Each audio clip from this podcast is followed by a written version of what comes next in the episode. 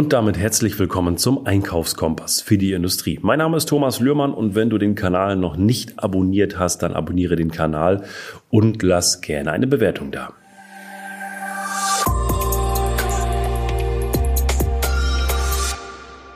Ja, in diesem Podcast geht es um das Thema KPIs im Einkauf und da habe ich schon mal eine Folge zu gemacht, auch mit ein paar Themen, die wir bei uns im Unternehmen umsetzen.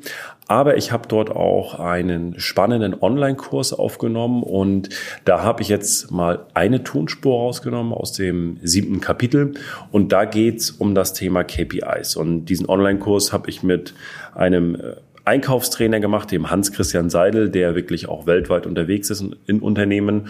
Und ich habe euch heute mal einen Ausschnitt mitgebracht, wo ihr mal reinhören könnt in diesen Online-Kurs, was da drinne steckt. Und was er zum Thema KPIs im Einkauf sagt, was ist da wichtig und was musst du beachten. Ja, viel Spaß und los geht's und viel Spaß ja beim Reinschnuppern.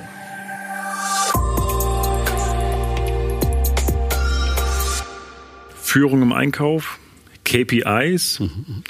Gibt es da so global KPIs, wo du sagst, also wenn du Führungskraft bist im Einkauf, solltest du diese fünf Zahlen 100% im Blick haben. Egal wie groß der Laden ist, ja. egal was ja. es ist. Auf welche Zahlen darf ich achten? Ja. Also KPIs, also Key, Key Performance Indicators oder einfach Deutsch am Controlling-Kennzahlen. Der Einkaufsleiter sollte den, oder auch der Einkäufer sollte den Gesamtumsatz seiner Firma kennen. Er sollte das Beschaffungsvolumen seiner Firma kennen. Ein Einkäufer sollte seine Lieferantenanzahl kennen. Er sollte seine Artikelanzahl kennen. Er sollte seine A-Lieferanten kennen. Und er sollte auch seine Einsparungsforderung kennen. Wie viel ähm, hat er als Zielvereinbarung vereinbart, möchte er in diesem Jahr sparen und was hat er bis jetzt erreicht. Das sind also diese Zahlen muss er für sich parat haben. Okay, die Basics. Genau. Nenne ich es mal so. Ja. Ja. Mhm. Der Einkaufsleiter muss natürlich ähm, wissen, was für Mitarbeiter habe ich? Wer hat schon sein Ziel erreicht, ja oder nein? Was für Persönlichkeitsstrukturen haben meine Mitarbeiter? Und er muss natürlich auch übergreifend wissen, wie hoch ist denn die Kreditorenquote? Das heißt, Anzahl der Materialien, die im Einkauf durch die Fachabteilung immer noch heimlich gekauft werden, in Bezug auf das Gesamtsortiment. Also auch das sollte er schon ähm, entsprechend im Blick haben und natürlich auch Änderungen einleiten. Okay. Ähm, was du jetzt gemeint hast mit dem was außerhalb bestellt wird.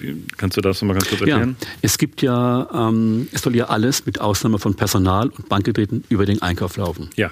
Jetzt gibt es viele Firmen, wo immer noch technische Anlagen von der Produktion ähm, mhm. gekauft werden, Laptop, Software vom, von der IT. Oh, okay. Und auch die Fachabteilung in der Produktion kaufen das ganze Sachen an ähm, Kleidern und Sicherheitsschuhen ein. Und die ganzen indirekten Sachen, Versicherungsleistungen, werden von der Buchhaltung eingekauft. Also da ist in vielen Firmen immer noch keine Struktur. Es verschwindet so ähm, dieses ähm, Torso, aber ich kenne immer noch viele Firmen, wo einige Fachbereiche noch selbst die Beschaffungshoheit haben und dazu natürlich zu bescheidenen Preisen einkaufen. Absolut. Und ich habe das in einem äh, Beispiel gesehen, da gibt es auch ähm, einfach einen Podcast zu mit Alexander Walidik, äh, ist auch spannend, da darfst du ruhig mal reinhören. Der hat nämlich mir was erzählt über das Thema Leiharbeitnehmer im Unternehmen. Und Leiharbeitnehmer ist auch eine indirekte Leistung, die ich einkaufe.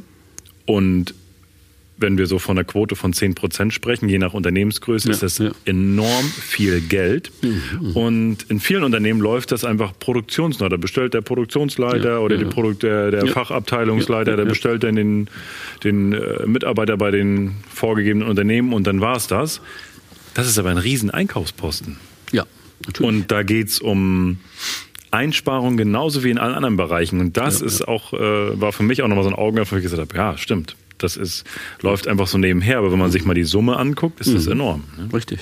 Gerade bei den indirekten. Ja. Das ist, ähm, also da alles zentral. Schädlingsbekämpfungsmaßnahmen, Transportleistungen, Reiseleitungen, ähm, ähm, Leistungen, ähm, alles. Also da kommt auch viel zusammen. Das sind also wirklich die indirekten Beschaffungsgüter.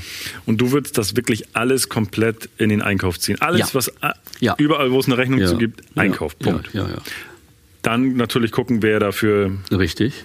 Und eventuell natürlich personell aufstocken, weil die Einkäufer sind ja momentan wirklich sehr beschäftigt, muss man ja ähm, sagen. Ja. Die scheinen natürlich auch nicht, ja, gib mir noch mehr, ich langweile mich gerade bei der Arbeit. Das muss natürlich dann auch von der Kapazität passen. Mhm. Kapazität, auch Qualifizierung. Jetzt, ja, du hast ja, gerade ja, gesagt, Versicherung ist natürlich, würde so von meinem Gefühl her sagen, das noch im Mittelstand zu gewissen Teilen Chefsache, gerade so Haftpflichtversicherungen und Co. waren Kreditversicherungen, das sind ja auch Dinge, aber wurde Einkauf, glaube ich, mit involviert werden darf. Ja. Dann kann er ja einen kurzen Meeting einberufen, muss nicht lange dauern. Welche Abteilungen sind betroffen? Weil da muss ich schon gerade bei solchen Versicherungen über den Tellerrand rausschauen, dass da keine Fehler gemacht werden. Aber das kann ein indirekter Einkäufer auch machen. Okay für mich auch nochmal neu. Ja, ja. Werde ich auch nochmal drüber nachdenken. Genau. Sehr spannend. Ja. Deswegen, ja. also so ein Online-Kurs ist nicht nur für dich was Wertvolles, sondern auch für mich immer ähm, absolut was Spannendes, wo ich immer dazu lerne. Muss vielleicht noch auch als Kritik an New Work auch sagen, in vielen Filmen ist das nur Passade hinter den Kulissen läuft das längst nicht nach dem Geiste von New Work ab, nach außen hin wird das propagiert. Innen drin ist das noch sehr ähm, autokratisch, wie es geführt wird. Mhm. Gerade unselbstständige Mitarbeiter haben Riesenprobleme, sich darin zurechtzufinden, Absolut. weil sie ja alleine gelassen werden. Ja, und wenn du jetzt sagst, Mensch, das ist ja spannend. Also diese fünf Minuten, die haben, die waren jetzt schon äh, kurz und knackig und da war schon echt was für mich dabei.